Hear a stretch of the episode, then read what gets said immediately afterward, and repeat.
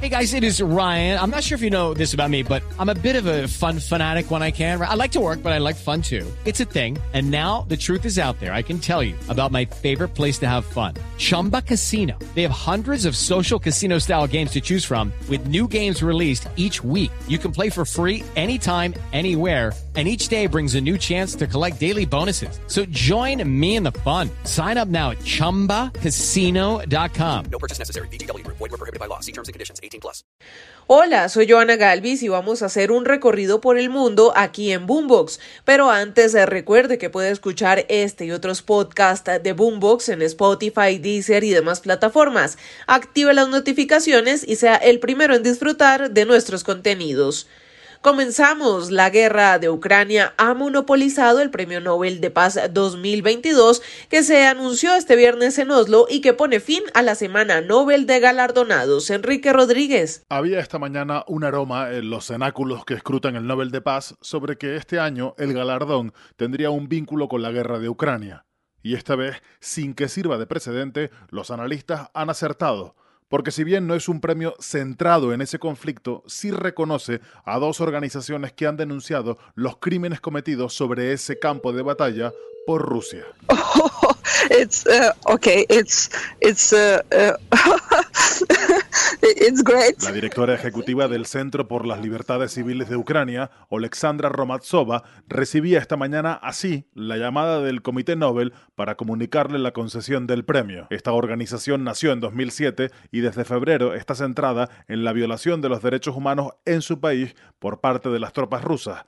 La otra organización premiada es la rusa Memorial, que nació en 1987 durante los estertores de la dictadura soviética, y esa organización se basa en la noción de que confrontar los crímenes pasados es esencial para prevenir los nuevos. El tercer galardonado es Ales Bialitsky, un abogado pro derechos humanos bielorruso que lleva dos años en prisión, sin cargos ni juicio alguno. A Bielitsky se le considera uno de los principales enemigos de Alexander Lukashenko, el gobernante bielorruso que no es más que un títere del propio Kremlin. El Comité Noruego del Nobel ha insistido en que estos premios no tienen un mensaje contra el presidente Vladimir Putin. Sin embargo, a nadie escapa que el hecho de que un país como Rusia reciba por segundo año consecutivo el Nobel de Paz en personas y entidades significadas y a su vez perseguidas por defender los derechos humanos es de una elocuencia difícilmente superable. Gracias, Enrique. Y en medio de este conflicto entre Rusia y Ucrania, varios países europeos se preparan para la amenaza de apagones en el próximo invierno. Francia lanzó un radical plan de ahorro de energía, mientras Reino Unido prepara más de un centenar de nuevas licencias de extracción de gas en el Mar del Norte. Silvia Carrasco. De manera independiente, la industria eléctrica de Francia y del Reino Unido advirtieron que en el invierno la sexta y séptima economías del mundo no van a ser capaces de prestar servicio continuo. En el Reino Unido, el National Grid señaló que se podría enfrentar apagones de hasta tres horas diarias. Para hacer frente a la contingencia, Francia puso en marcha un plan nacional de ahorro de energía que involucra incentivos para trabajar desde casa y compartir el coche, límite de 19 grados para la calefacción, suspensión total del agua caliente en las oficinas públicas, limitación de las temperaturas en las piscinas y gimnasios, eliminación de la iluminación nocturna en la publicidad, entre otras. En el Reino Unido, en cambio, el gobierno advirtió que no va a llamar a ningún tipo de ahorro, que no son un estado niñera, fue la expresión usada. En cambio, se eliminaron las restricciones al fracking y hoy se lanzó una ronda de 100 licitaciones para extraer petróleo y gas del mar del norte británico. La crítica en Londres es que ese plan solo va a producir suministros como mínimo en años más y que la crisis energética es ahora. Gracias Silvia, más adelante regreso con usted. Mientras tanto, les cuento que como acciones por campaña electoral, catalogan algunos analistas en Estados Unidos la decisión del presidente Joe Biden de perdonar a 7.500 personas que estaban condenadas por posesión de marihuana. En Washington, nuestro compañero Carlos Arturo Albino sigue retumbando el anuncio del presidente Joe Biden de las últimas horas de un perdón a todos los condenados a nivel federal por posesión de marihuana a través de una orden ejecutiva, una medida que beneficia a 6.500 personas condenadas a nivel federal por posesión de marihuana y 1.000 personas en el Distrito de Columbia. Pero para algunos analistas, como Arturo Estupiñán en conversación con Blue Radio, dice que esto se trata de una estrategia electoral porque ya se acercan las elecciones de medio término. Arturo Estupillán, analista político en Estados Unidos. Una campaña eh, bien eh, coordinada.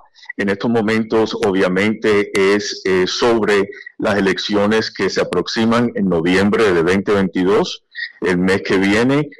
para obtener más apoyo en la comunidad jóvenes. Esto decía el presidente Joe Biden en las últimas horas. First, I'm announcing a pardon for all prior federal offense, federal offenses Dice que anuncia los indultos por los delitos de posesión de marihuana por lo que se tienen condenas federales previas. Las personas que tengan antecedentes por posesión de drogas a nivel federal, con esta orden se elimina una barrera que pesan a la hora de conseguir empleo y adquirir una vivienda. También lo sacas de la cárcel, pero en este momento no hay nadie en prisión por este delito, solo se aplica para borrarle sus antecedentes.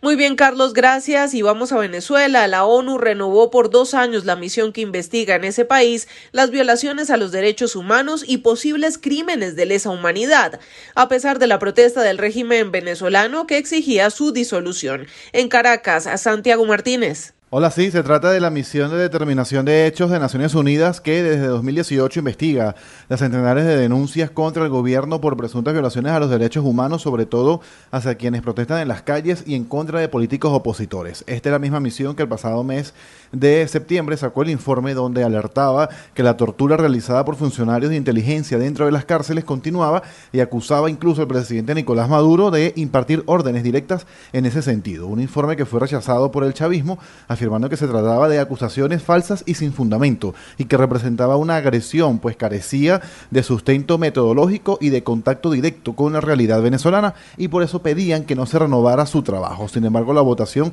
fue mayoritariamente a favor de seguir las investigaciones. Escuchemos. Situación de los derechos humanos en la República Bolivariana de Venezuela. Solicito que a la Secretaría que abra el dispositivo de votación y que las delegaciones registren su voto, por favor. El resultado de la votación son 19 votos a favor, 5 votos en contra, 23 votos en abstención. Justamente esta misma semana decía el canciller Carlos Farías que el planfetario informe, así lo llamaba, de la misión independiente de hechos de la ONU respondía a alineamientos específicos de un imperio que actúa por sus intereses capitales y de dominación. Esto en clara referencia al gobierno de Estados Unidos. Santiago, gracias. Y en Irán se conoció el informe forense de la policía sobre la muerte de Masha Amini. Dice ese informe que no murió por golpes de la policía de la moral que la detuvo por llevar mal puesto el hijab, sino por una enfermedad previa, un caso que ha conmocionado a gran parte de la población de la nación islámica y también ha unido a mujeres alrededor del mundo. Silvia Carrasco. Según el informe forense iraní, Masa Amini, la joven de 22 años cuya muerte en custodia de la policía de la moralidad provocó protestas mundiales, no murió como resultado de golpes en la cabeza y en las extremidades, sino de una falla orgánica múltiple, dice el informe. Ella fue detenida el 13 de septiembre y según mujeres que iban en el mismo furgón de policía, fue reiteradamente golpeada cuando iba en el vehículo. Los forenses dicen que Masa Amini perdió repentinamente el conocimiento y luego cayó por enfermedades subyacentes y lo vinculan a la toma de medicamentos para tiroides y las glándulas suprarrenales que le administraron después de una operación a los ocho años para extraer un tumor benigno de su cerebro. La indignación de su muerte ha encendido furiosas protestas en todo Irán, en las que se teme que ya hayan muerto más de 150 personas.